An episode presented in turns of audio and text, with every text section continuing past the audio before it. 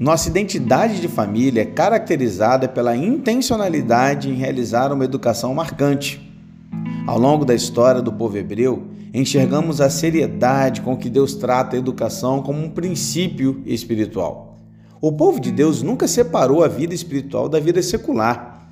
Essa é uma postura moderna que não encontra base nas Escrituras. Nossa identidade de família cristã reconhece que precisamos preparar nossos filhos intelectual e emocionalmente, mas acima de tudo, espiritualmente. De nada adianta preparar os filhos para a vida aqui na terra e não prepará-los para vivê-la na eternidade com Cristo. Precisamos ser persistentes em repetir o ensino da palavra aos filhos. O que ensinamos para os nossos filhos determina o rumo de suas escolhas seja intencional e ensinar a seus filhos valores eternos do reino de Deus.